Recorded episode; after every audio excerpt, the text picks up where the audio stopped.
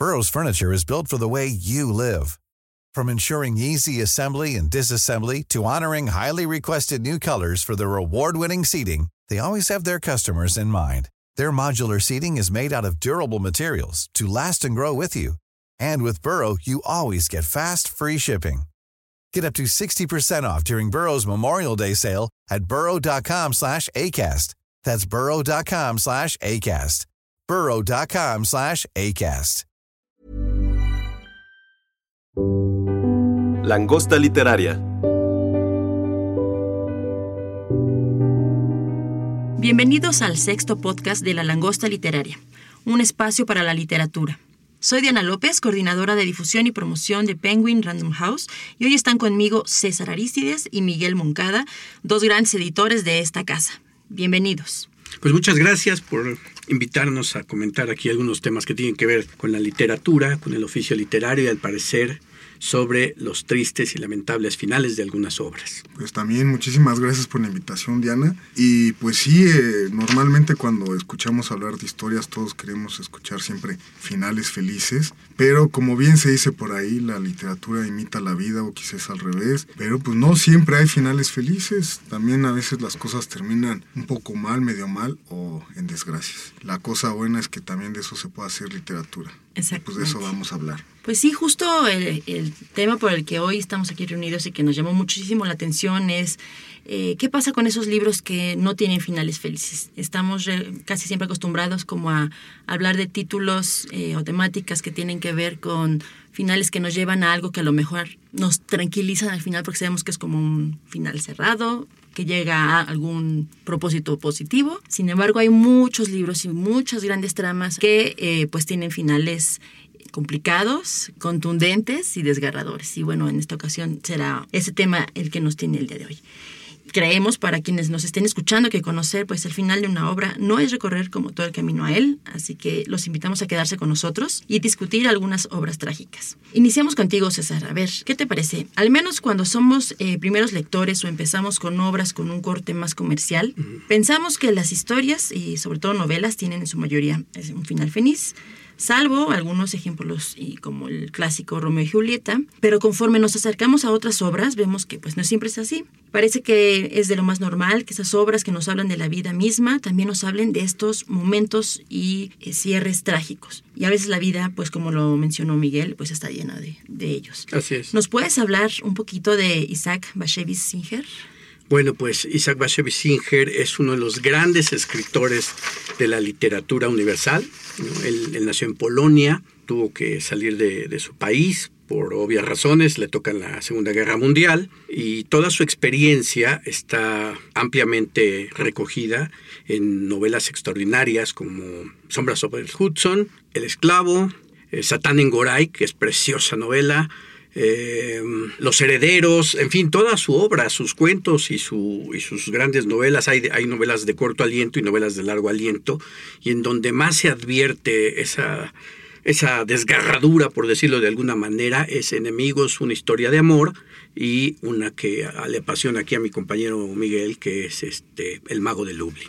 A ver, Miguel. Pues sí, en efecto, Isaac Bashevis Singer es un gran, gran escritor. Yo la verdad tuve la fortuna de conocerlo gracias a aquí a César. César me, me recomendó. Te contagió la enfermedad. Me contagió la enfermedad de leer a este escritor. Y pues este, yo no soy tan conocedor como él, pero he leído ya un par de obras suyas, también sus cuentos son extraordinarios. Así ¿no? es, Y esta obra de El Mago de Lublin, pues es fascinante, ¿no? Retrata el vacío existencial de un personaje muy sui generis, un, un, judío polaco que se dedica a ser mago, pero como mago de circo, ¿no? Mago de circo, sí. recorre distintas este, ciudades, distintos poblados de Polonia, y este personaje tan, pues, tan extraño, tan extraordinario también, tan vacío, lleva una vida que en apariencia, pues no más de uno quisiera llevar, ¿no? que es la vida de un mujeriego, un aventurero empedernido, pero este cuate ya tiene 40 años, ¿no? Por lo menos en esta novela. Jovencito. Es un jovencito muchacho, de 40, de 40 años, años. tiene a su mujer, tiene a su esposa, pero también tiene amantes por todos lados. Y entonces lo que hace Bashevis es algo magistral, ¿no? nos hace adentrar en la psicología de este personaje, en lo que este personaje vive, cómo piensa, por qué vive así. Y entonces esta figura tan romántica y ensalzada, digamos, del Don Juan, pues empieza a ser desmenuzada a profundidad.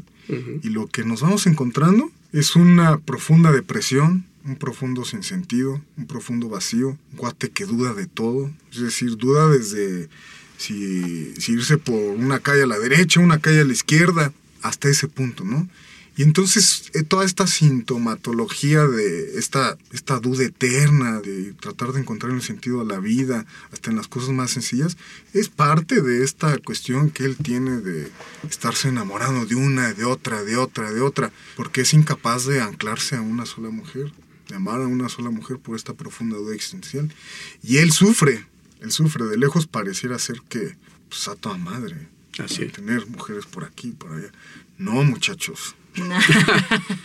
No. No, es No, lo que se o por lo ¿Ustedes menos- han estado así? ¿Con una chica aquí y otra chica por allá? ¿O pues- Sí. Eh, pues, Y de una manera muy atormentada. Sí, y siempre se sufre. Sí, se sufre. Se sufre, no es, no es lo ideal. Pero bueno, lo apasionante de este libro es justo eso, ¿no? Que desmitifica de una manera muy real, o sea, humaniza a este personaje. Así es. Lo humaniza y te lo pone como alguien que, pues, desde fuera puede ser muy admirado por, por muchas otras razones, pero desde dentro el sinsentido es bárbaro, ¿no? La depresión, el vacío. Y este cuate anda buscando afuera lo, llenar sus vacíos con algo que solamente él puede hacer. Y puede haber en la vida de, de este mago miles de mujeres y nunca va a encontrar. Nunca va a encontrar se lo que está. Nunca se va a llenar. Porque fundamentalmente el vacío está dentro. Así es. ¿no? Y es y también algo muy chingón de Bashevis es que no moraliza, no nada, o sea, Así simplemente te presenta las cosas como son.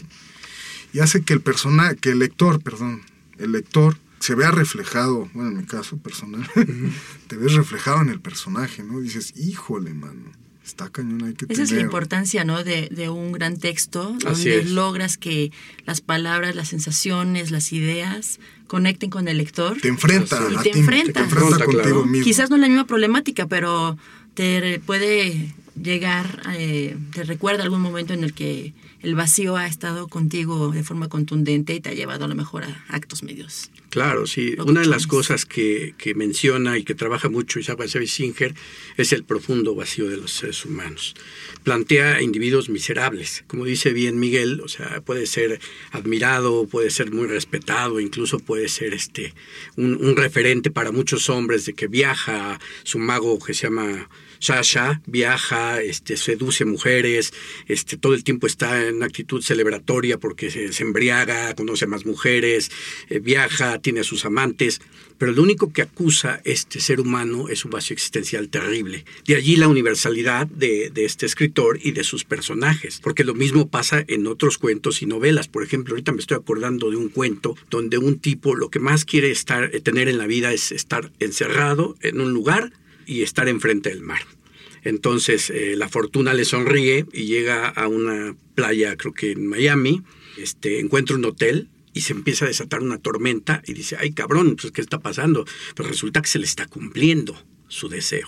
Entonces la persona que está en la recepción es como una, una negra extraña, medio chimuela, medio jorobada, contrahecha, y entonces ahí empieza el delirio, ahí empieza la, la, bajada, el descenso a los infiernos, porque llega al cuarto, se va la luz, cae un, huracán, una tormenta terrible, y todo lo que él había deseado se lo concede la vida, pero en circunstancias totalmente diabólicas, ¿no?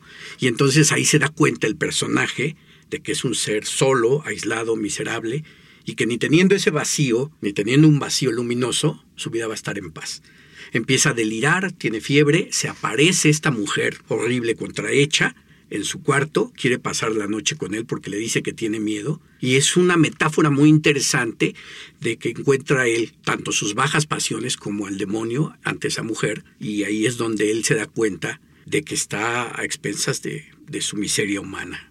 Y sí, como bien anota, anota Miguel, así es Isaac Singer sus personajes más importantes están deshabitados, desposeídos, solos y viven en una crisis de identidad terrible. Y yo, yo creo o quiero pensar que, por ejemplo, más allá de, que sean también personajes eh, miserables, nunca, nunca eh, sus personajes eh, mujeriegos lo hace con una intención de presumir ese poder de seducción. Al contrario, uno se va metiendo en las historias y al principio puede decir, hijo de puta, pues se está ligando a una a otra y a todas las, las engaña, a todas les dice mentiras, hasta que uno se da cuenta de que el ser humano representado en él es un ser miserable, mentiroso, porque no se puede salvar y no puede encontrar su camino en la vida. Entonces tiene cosas realmente impresionantes.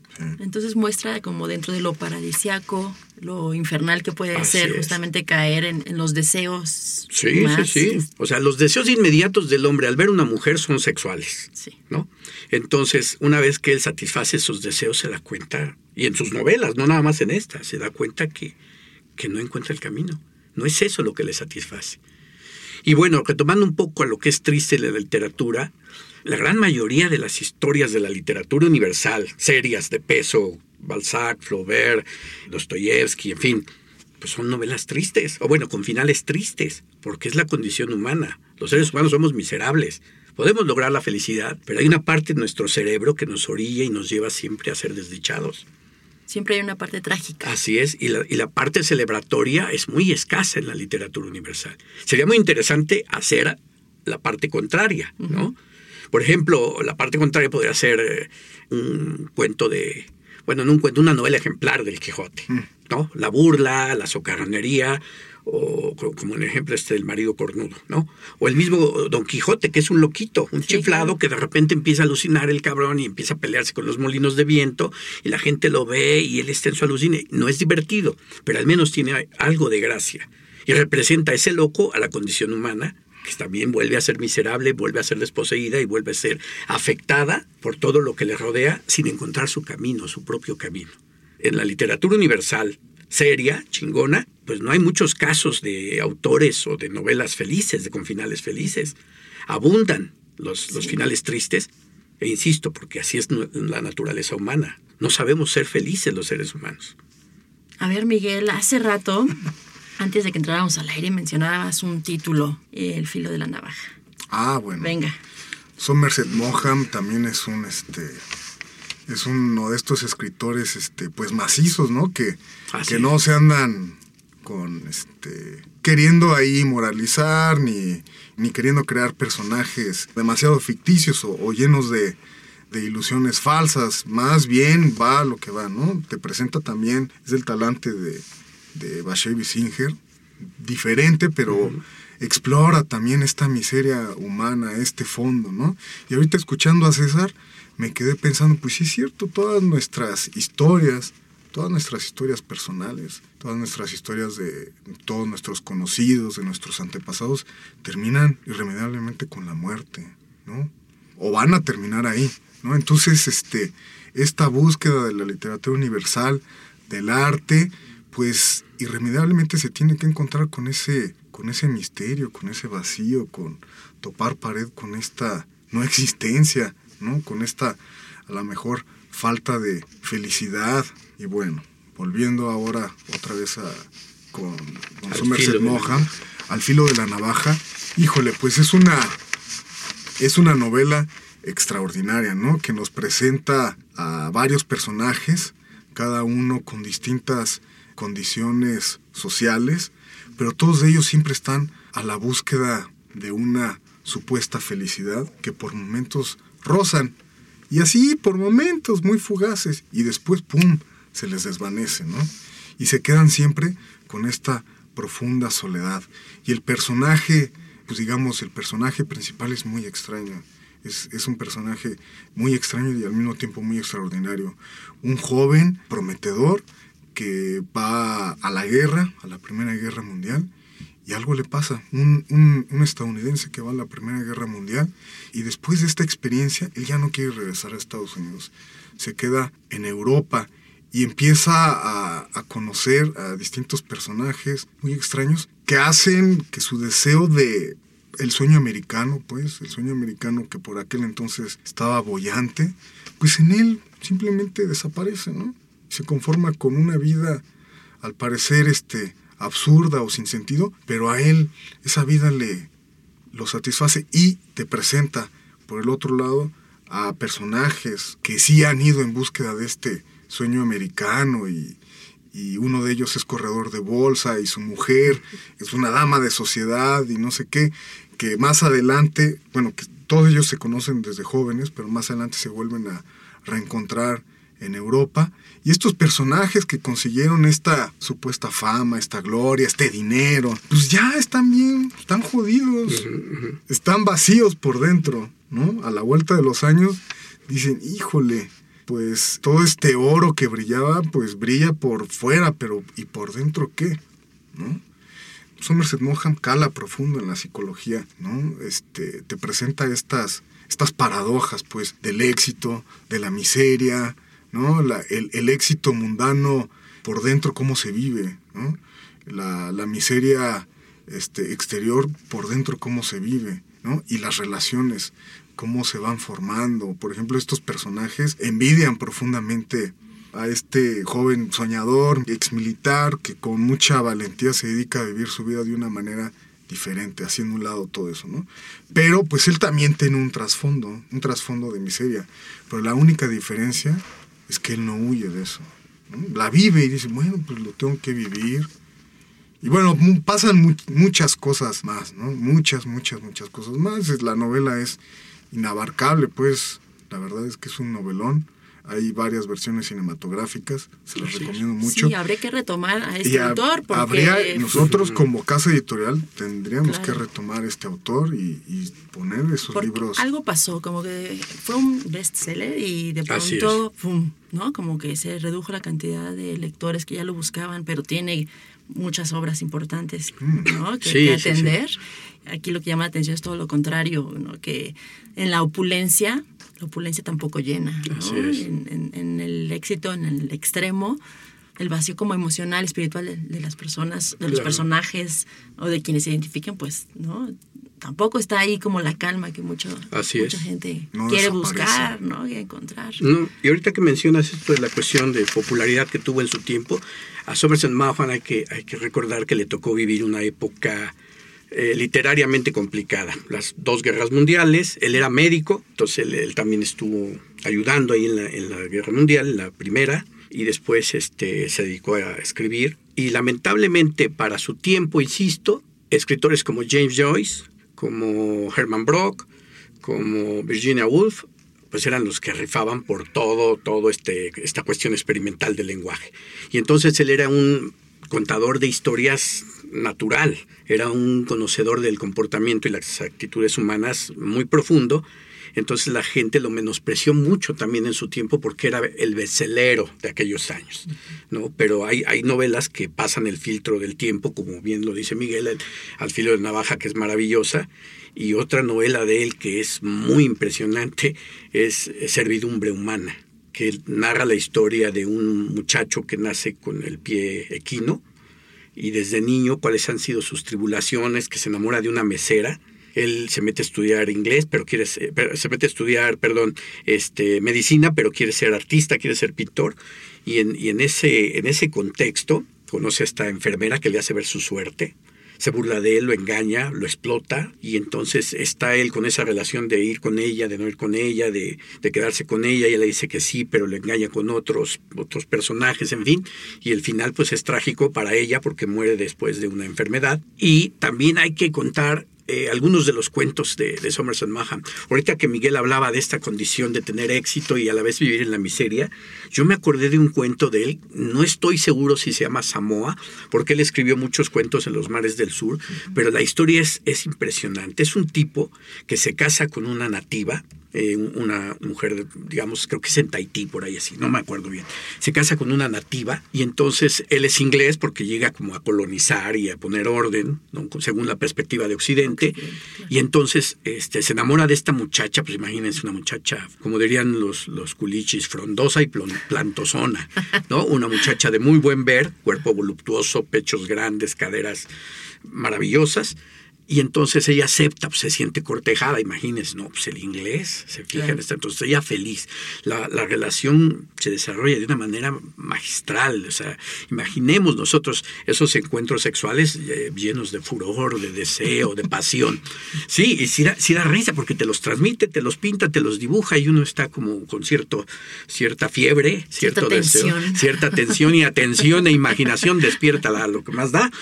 Entonces de repente esta chava como que se empieza a aburrir, ¿no? Porque pues, él, él, aparte es como diplomático y tiene que estar ahí trabajando. Y entonces ella empieza a frecuentar a su familia, a sus antiguas amistades. Y luego le dicen a él, oye, creo que tu chava se va a bañar ahí con sus amigos y su familia desnuda. Y él se saca de onda y dice, no, pues, entonces la reprende. Y ella dice, si tú me vas a atender, pues yo me voy a ir a cotorrear con mis amistades y él este, se pone muy verdad de Dios y dice, no, pues no vas a ir. Entonces empieza a ver ahí como un, como un desenfreno, él empieza a beber, ella empieza a crecer como personaje y lo que, que lo que en principio era, era una dominación, ella se subleva y entonces él sigue bebiendo, no la puede controlar y entonces él se da cuenta que, que la chava cada vez tiene menos pudor y empieza a sospechar que quizá puede buscarse otra pareja. Entonces el grado de tensión, ahí sí otro tipo de tensión crece y en una ocasión él desesperado y con unos tragos encima pues le da sus madrazos. Uf. La pone en orden a la cabrona y entonces esa chava en lugar de, de, de sentirse dolorida o, o este, lastimada. lastimada, se le queda viendo y dice, ah cabrón, este sí es mi hombre, ¿no? Pero lo más interesante es que él reacciona al ver sus impulsos salvajes y se le queda viendo a la mujer, a la mujer que ama, que desea, que es su vida, y le dice, perdóname, perdón, no te quise lastimar. Y ella se contraría y lo empuja. Le dice, pinche puto, yo pensé que eras un hombre. Y él termina ebrio y se acaba el cuento. Entonces, imaginemos esos, esos finales son espesos, densos y de un dominio de la condición humana que tenía, como bien dice Miguelón, un dominio de la condición humana perfecto. Puras paradojas, Sí. puras paradojas. Y que te hace Sí. cambiar, ¿no? O sea, estás es. pensando que, que y, seres víctima humanos, y todo, y de pronto claro, se este, este reflejo es un reflejo de la condición humana. Esta historia ocurre en Xochimilco, en Pakistán, en Londres, Claro, en sí. Bruselas, en No hay todos diferencia. lados. Porque los seres humanos, insistimos, tenemos mucho de miserables. Y eso es lo que demuestra William Somerset Maugham. Por ejemplo, en sus cuentos y en sus grandes novelas. Caballeros, ¿y alguna autora que se les venga a la mente? Por ejemplo, hace poco fa- falleció Toni Morrison. Toni- ¿no? Bueno, es que Con Toni Con su obra Beloved. Beloved, eh, híjole, es que con Toni Morrison sí es un chilladero y es un... es lamentable, pero la, la condición de los negros este, siempre ha sido como una piedra en el zapato para lo que es el occidente y bueno, en Estados Unidos ni se diga. Y nosotros como fieles herederos de ciertas costumbres norteamericanas también tenemos esa resistencia. México es un país racista, muy racista, sobre todo con Centroamérica, y aparte decimos pinches negros, ¿para qué los queremos aquí? ¿No? Entonces hay, un- hay una conducta de racismo muy marcada y cuando uno lee las novelas de Toni Morrison, por ejemplo, es, es una especie como de manifiesto denso, incluso a veces desgarrador, ¿no? Contra, contra esta postura de- del maltrato a la, a la condición del afroamericano. ¿no? Entonces, es lamentable porque parece mentira, pero se vuelven modas. Y eso es muy curioso en la literatura.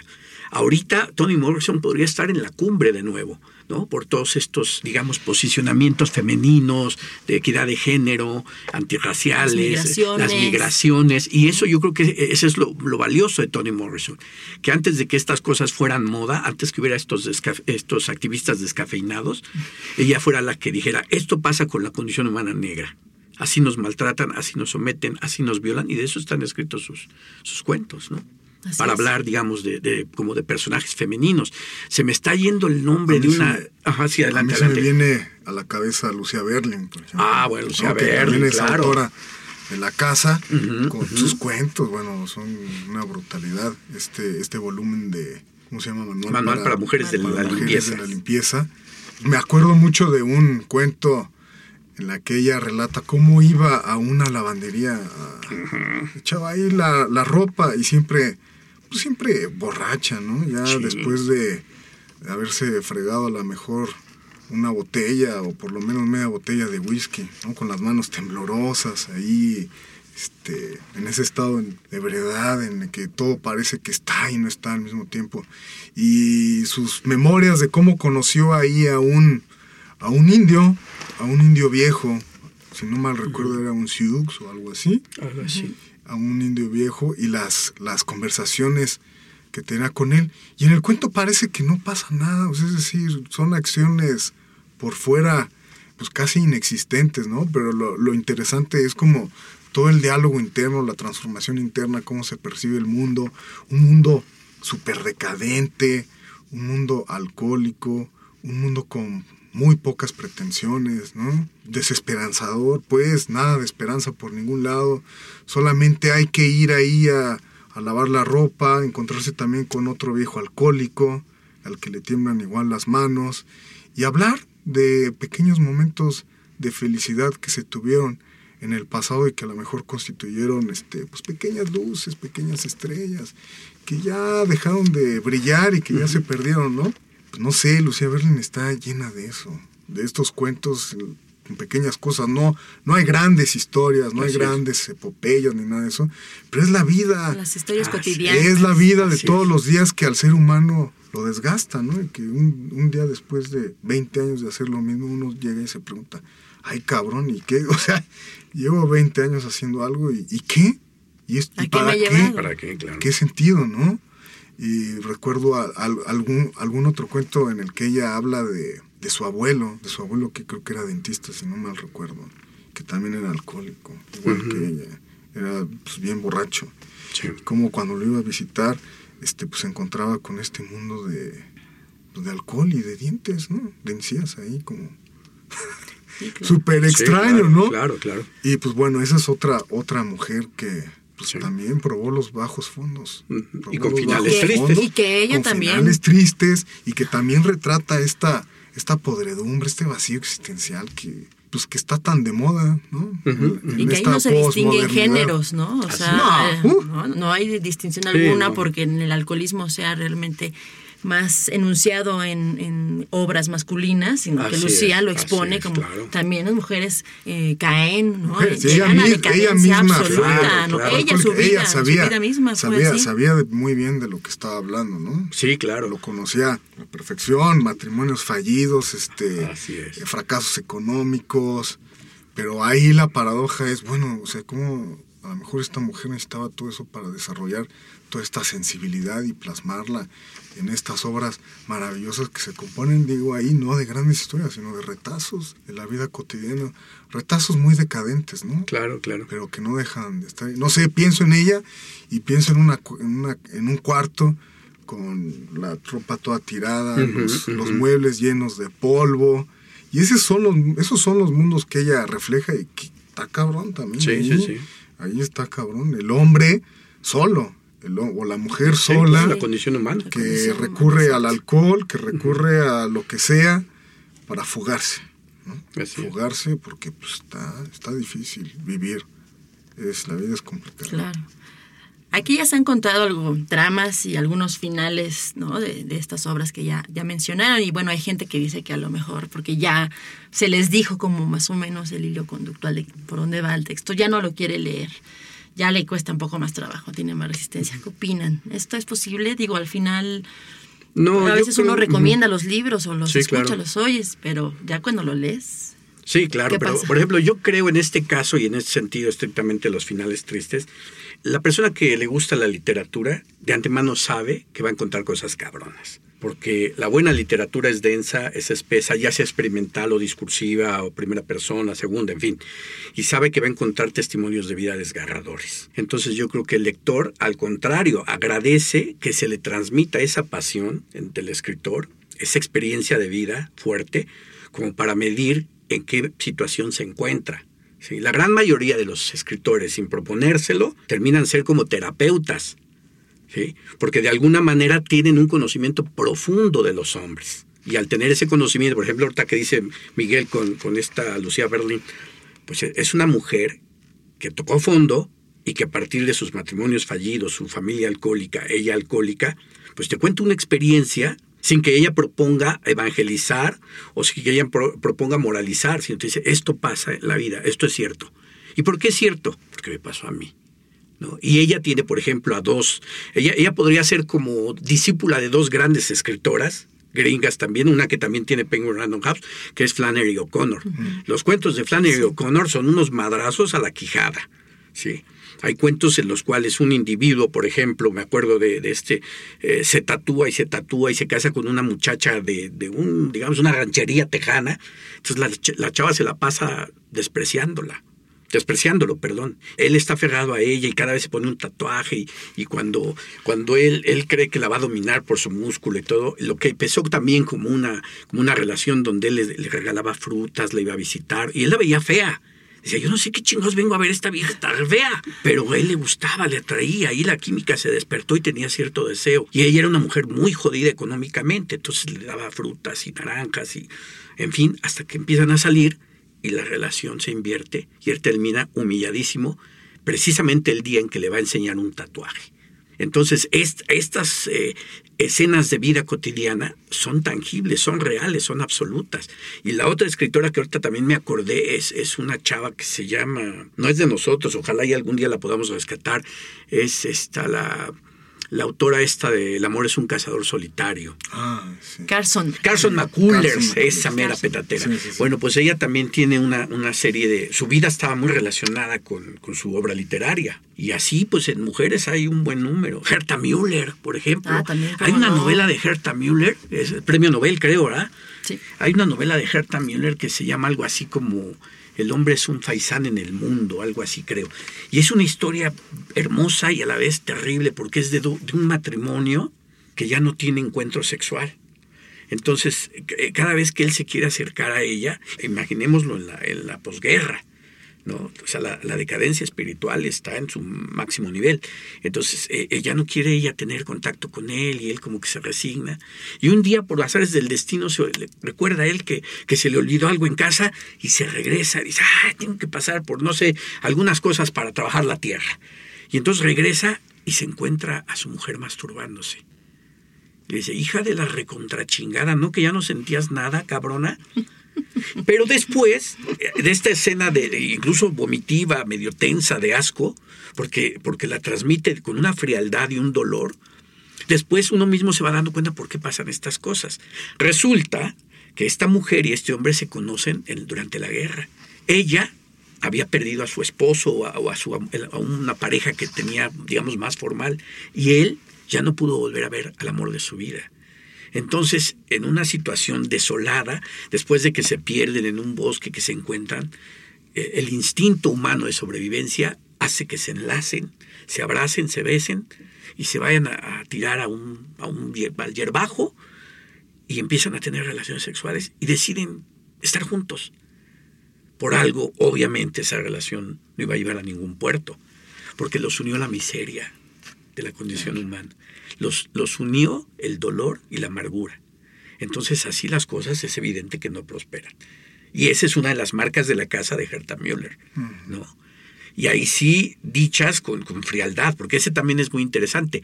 El tono de su narrativa es helado, porque la literatura también presenta eso. Si pudiéramos decir Somerset Maugham es más cálido, tiene más lumbre. Tiene muchos matices. Así es, y muchos matices. Esta mujer es fría, la cabrona. También Lucía Berlin. Lucía Berlin, sí. Lucía Berlin es, contundente.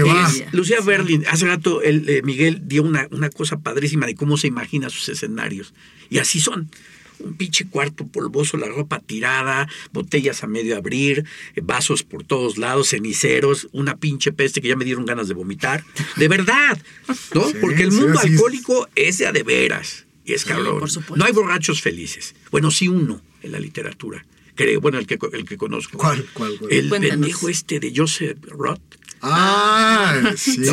el Santo Bebedor. la leyenda del, la leyenda del Santo Un gran, gran libro. Sí, y es un borracho feliz de los pocos un borracho melancólico, melancólico, pero, pero feliz porque el cabrón se muere creyendo que, una muchacha que encontró cuando le dieron una lana era la Virgen, ¿no? Que es una anécdota muy linda, muy bonita, pero son pocas las obras chingonas con finales felices. La mayoría son como estas que menciona el buen Miguel, con esta Lucia Berling, con, Somerset Mohan, con Bashevi Singer. Y bueno, pues ahí tienen a grandes maestros, que son los rusos. Los rusos, los rusos. Pinches rusos. otros. Hijos de la chica. Dales un puñal y se lo entierran, ¿no? No para que admiren la empuñadura, sí, sí, sí. O sea, los grandes escritores rusos tienen los finales.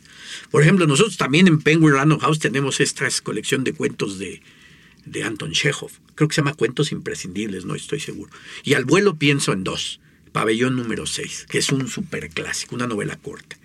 Un doctor, psiquiatra, que cuida a unos pinches loquitos de todos colores y sabores, y que un día pues, empieza, la mala fortuna hace que pierda dinero, pierda prestigio, pierda sus bienes y no tenga dónde vivir. Y entonces empieza a vivir angustiado, tenso, estresado, desesperado. De repente lo empiezan a ver medio raro los otros colegas. ¿Y qué creen? Que lo internan al cabrón en el manicure donde él estaba. Donde él era el doctor de los pacientes, lo meten a él.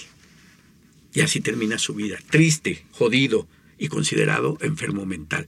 Y el otro cuento que es de un final también muy triste es el de La Dama del Perrito, que es una cosa muy bonita, porque es de dos cuates que se conocen, se, se entiende que, que tienen sus parejas, ¿no? Y la dama del perrito es una mujer muy guapa que se pasea con su perrito. ¿no? Ahí va, todas en el, en el parque, enguantada, bella, sublime, pálida como la cera de una belleza espectral, pero de esas que, que a los escritores rusos tal, los hacía delirar. Impone, ¿no? Sí, impone. impone y pone la fulana, ¿no? Entonces, ahí está la dama del perrito. Entonces es seducida y deja a su familia, a su esposo. Y el otro deja todo. Y entonces se van al hotel y se deci- deciden irse del lugar para que hagan su vida felices juntos. Y madres, después de lo que tiene que pasar tan delicioso, se preguntan, ¿y ahora qué sigue? ¿Y ahora qué vamos a hacer? ¿Qué tal? Esa historia Y- me suena muy A conocida. reflexionar, claro. Así es, y Sí. todo es un barranco que se presenta ante ellos. Entonces son cosas, y bueno, también este... Oye, yo quería, hablando de esto, de los rusos y de sí. las mujeres, se me viene a la mente Alexandra Alexievich. Uy, si bien no es una... híjole, O sea, híjole, su- sus híjole. obras están a caballo entre la ficción y la no ficción, pero lo que hace, por ejemplo, La guerra no tiene rostro de mujer, mujer. y que es una autora de la casa, qué cosa tan chingona. ¿no? O sea, Extraordinario. puras mujeres enfrentándose en el frente oriental a los nazis ¿no? durante la Segunda Guerra Mundial y todo lo que vivieron, impresionante. Sí, impresionante. Porque las mujeres llegan como un- en una segunda etapa, ¿no? Se, se, se integran al ejército, pues porque ya no había ya no hombres, había hombres, sí. ya no había hombres. Y las mujeres rusas, este, pues empiezan a ser entrenadas, ¿no? Muchas de ellas como francotiradoras. O sea, Así es. no, uno tiene la idea de que la, de que las mujeres en la, en la guerra participan como enfermeras, como este, como, En la cocina, te- co- eh, o telegrafiando cosas, Así es, sí. o en En las fábricas. En las fábricas, en chambas más administrativas o más alejadas de lo que propiamente es la guerra, ¿no? O sea, como en la periferia. Y no, estas rusas, fu- muchas de ellas fueron entrenadas. Hubo rusas que fueron aviadoras. Así es. Está, está cabrón. Y que la- los libros de historia, la historia en general, pues si, No, la- si es, apenas la claro, mencionan, no, claro, es una así es. Y nula esta- versión de estas ellas. mujeres ¿no? llegaron porque pues hacía falta, ¿no? Y no Sí. se abrieron, le entraron es, duro. sí. Le entraron duro en serio y mataron a un montón de nazis. Así es. Y entonces el libro está lleno de anécdotas. No, anécdotas maravillosas, ¿no? Recuerdo alguna, alguna de estas mujeres que este que pues todos los días se ponía guapa, se ponía bonita para ir al frente. Sí. Decía, pues ni modo, ¿no? O sea, es mi, mi condición de mujer. Bueno, ella quería ser guapa. Y entonces, este, precisamente por pintarse los labios y estar escondida ahí, pues algún francotirador nazi, pues la ve y la cacha, ¿no? Por el, por el lápiz labial rojo, brillante que a ella le gustaba utilizar, y la mata. Entonces dices, ay, cabrón. Sí, o sea, esta, esto, esto como, como la vanidad aún, este, o el deseo de la belleza de que surja, aún en esas circunstancias tan tremendas, tan bárbaras, pues existe. Y cómo eso la terminó matando, ¿no? Y un montón de historias más, pues, hablando de los rusos, de las mujeres, Ujú. y de que cómo la condición humana, pues también a pesar, a pesar de toda esta cuestión tan miserable, este Claro, vacío sí. existencial, pues tiene que también está la otra parte, encontrar un poquito de fuerzas, ¿no? Para Sí. enfrentarse a ese gran final que no es feliz, que ya dije que es la muerte que a todos nos espera en algún momento. Y las pero, circunstancias que rodean esa pero muerte. las circunstancias, ¿no? Cómo hacerle, cómo... Este es un libro de- también de claroscuros, ¿no? De, Sí. de- de historias arrebatadoras que te estremecen, pero también de historias que dices, ay, o sea, pues sí, está cabrón, pero hay Te que echarle... quiénes son, dónde estás. Sí, que- claro. Hay que echarle ganas y ser valientes y ¿no? enfrentarse. O Sí, sea, sí, un sí. montón de mujeres que fueron ahí a- al Frente Oriental. El Frente Oriental fue de lo más cabrón de Sí, la Segunda es. Guerra Mundial. Está muy olvidado, ¿no? Claro. Pero ahí es donde los nazis perdieron. Ahí es donde Alemania se fue al carajo. Al enfrentarse a estos rusos que los rusos quemaron todo, quemaban sus ciudades. Ujú. Conforme iban avanzando los alemanes, enviaron a sus hombres y enviaron a sus mujeres. Sí, sí, sí. Todo. No se abrieron Todo. para nada. Así Le es. entraron duro y macizo. Y así, pues tienen estas, estas actitudes ante la vida, ¿no? Sí, que la sí, historia nos ha dado ejemplos. Pues cómo no iban a tener también esta literatura tan, Claro. Sí. tan maciza, tan, Por- sí, claro. tan entrona, Tan tan, contundente. contundente, tan cruel, pero que te Sí. muestra cosas este, maravillosas, cosas sublimes, y a la vuelta de la esquina o a la vuelta de la página, chin, un crimen, una cosa atroz. Así es. No, así es la vida. Así Sí, es como esta. parte de su, ex- su esencia, ¿no? la parte de la esencia rusa. Y también mucho tiene que ver la geografía donde se ubica cada autor, También, ¿no? O sí. sea, los climas, la, la- Eso es la- interesante, sí. La, la geografía en general también te, te da para la pensar. geografía y la historia la también. historia. Y cómo es la historia de los seres humanos, ¿no? Y ahorita que hablábamos, por ejemplo, de los rusos, por algo tienen a Dostoyevsky como el No. pinche demonio de la literatura, ¿no? Vaya que lo es. O sea, Dostoyevsky es de los grandes, grandes, grandes de la literatura universal. Y no solo en sus grandes novelas, ¿no? Y que en todas presenta ese espíritu ruso de fuerza, de fortaleza, de, de entrega, de, una pasión desbordada y una Una locura, extrema. Ahí sí podría aplicar, como viven en ambientes extremos, ¿no? El frío, claro. cabrón, de, de Siberia, Aprendes donde a mandan. vivir en un lugar es. extremo. Totalmente, y ante políticas extremas como, como las que han pasado por los siglos. Por eso es que también han dado a sus voceros literarios con novelas impresionantes como Crimen y Castigo, por ejemplo, ¿no? que también tiene su final feliz, aunque se busque redentor, pero es un final terrible. O el idiota que se considera como, como un personaje estúpido porque es dejado, cuando lo que se demuestra es que en torno a ese pobre tipo que es un, un enfermo miserable, bonachón, de un espíritu ingenuo, sencillo, candoroso, a ese espíritu lo rodea pura gente miserable, puros cabrones que a veces no tienen ni moral, a veces no tienen dignidad, pero se la pasan chingando a los demás. Entonces, de esas cosas también está armada la literatura rusa. Y bueno, pues qué decir, El Tolstoy, jugador, por ejemplo, me acuerdo del jugador. el jugador, claro. Un personaje muy similar al alcohólico. Así es, alcohólico. es alcohólico, O sea, es alcohólico y es jugador, es impulsivo y Sí, sí, sí. no se puede controlar y pierde todo, noche tras noche tras noche. Y siempre queda la- en la ruleta rusa. Así es. Y siempre queda la, la esperanza de, no, ya mañana me La recupero. sigue, sí. ma- Así mañana es. la buena. Y entre mañana y mañana, pues, como bien dices, Así el es. barranco se vuelve más profundo. El abismo se hace más oscuro y es imposible salir de, pues, de él, ¿no? Así es. Oigan, pues ya nos dejaron muchísima tarea para leer. Tenemos que buscar todos los títulos o los autores que han estado comentando. Y seguramente una lectura de estas nos va a llevar a otra Sí, y a otra y a otra más, claro. porque pues así es esto de, de la literatura. Sí. ¿no? La lectura en general, un libro te va a llevar a, a otro y Claro. pues también es, es el chiste de, este tipo de lecturas. Y bueno, les agradecemos muchísimo su tiempo. ha sido muy sabroso platicar aquí con ustedes y saber, bueno, qué libros con finales trágicos o no felices, pues han pasado por, por la literatura, pues incluso algunos quizás por sus manos para tener que es. revisarlos en la No, edición. y quedan ¿no? muchísimos casos. Sí. ¿no? Quedan mucho, muchísimas mucho por cosas. todos lados. Y una de las cosas antes de, de irnos que, que sería que, que es bueno decir es que la gran mayoría de los libros que platicamos están en Penguin Random House. Así que ya saben dónde pueden buscarlos. Así es. Bueno, dentro de dos semanas los esperamos con un nuevo podcast, eh, La Langosta. Y pues ahora los dejamos con un fragmento de temporada de huracanes. Mi nombre es Diana López y en la producción estuvieron Álvaro Ortiz y Jacqueline Tavera. Hasta la próxima. Búscanos en nuestras redes sociales, Twitter, Instagram y Facebook, arroba me gusta leer Mex. y en YouTube Me Gusta Leer México.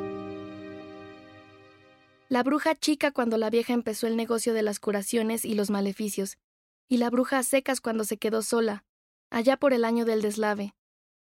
Si acaso tuvo otro nombre, inscrito en un papel ajado por el paso del tiempo y los gusanos, oculto tal vez en uno de esos armarios que la vieja tiborraba de bolsas y trapos mugrientos y mechones de cabello arrancado y huesos y restos de comida.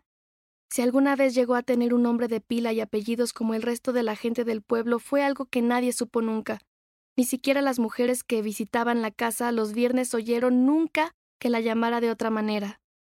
Era siempre tú, Sonsa, o tú, cabrona, o tú, pinche hija del diablo cuando quería que la chica fuera a su lado, o que se callara, o simplemente que se estuviera quieta debajo de la mesa y la dejara escuchar las quejas de las mujeres, los gimoteos con los que salpimentaban sus cuitas, achaques y desvelos, los sueños de parientes muertos, las broncas con aquellos aún vivos y el dinero, casi siempre era el dinero, pero también el marido, y las putas esas de la carretera, y que yo no sé por qué me abandonan justo cuando más ilusionada me siento, le lloraban, ¿y todo para qué? gemían, Mejor era morirse ya, de una vez, que nadie nunca sepa que existieron, y con la esquina del rebozo se limpiaban la cara que de todos modos se cubrían al salir de la cocina de la bruja, porque no fuera a ser que luego dijeran, una nunca sabía, con lo chismosa que era la gente del pueblo, de que una iba con la bruja porque se tramaba una venganza contra alguien, un maleficio contra la cusca que andaba sonsacando al marido,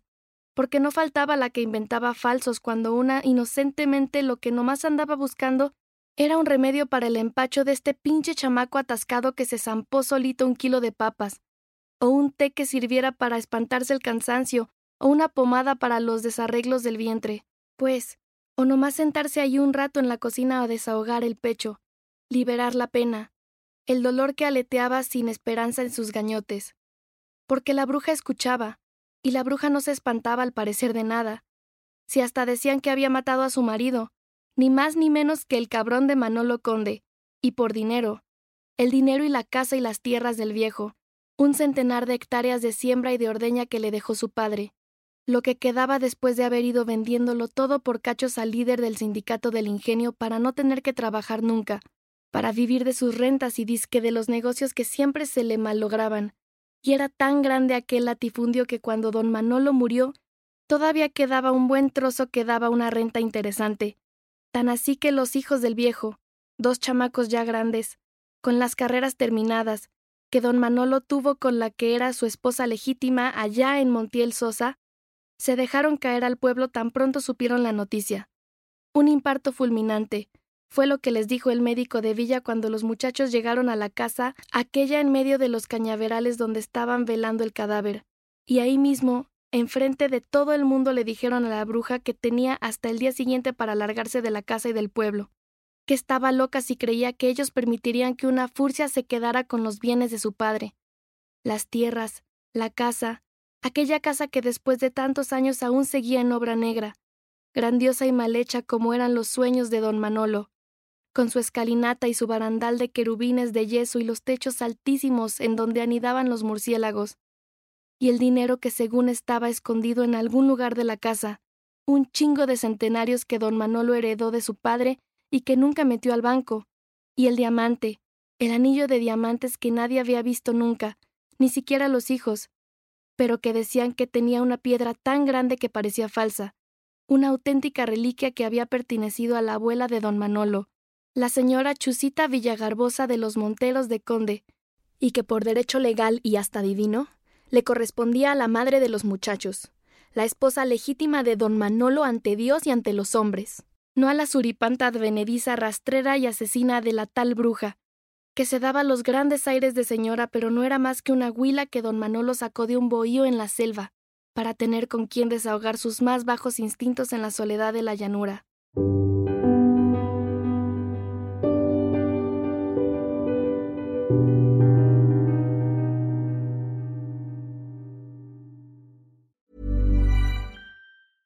Hey, folks, I'm Mark Marin from the WTF Podcast, and this episode is brought to you by Kleenex Ultra Soft Tissues your ally to help tackle your allergy symptoms this season. I love the change of seasons, but nobody loves pollen and all those other things floating in the air that make you sneeze during this nice weather. Kleenex Ultra Soft Tissues are hypoallergenic and allergist approved. So fight back against watery eyes and runny noses without worrying about irritating your skin. For this allergy season, grab Kleenex and face allergies head on.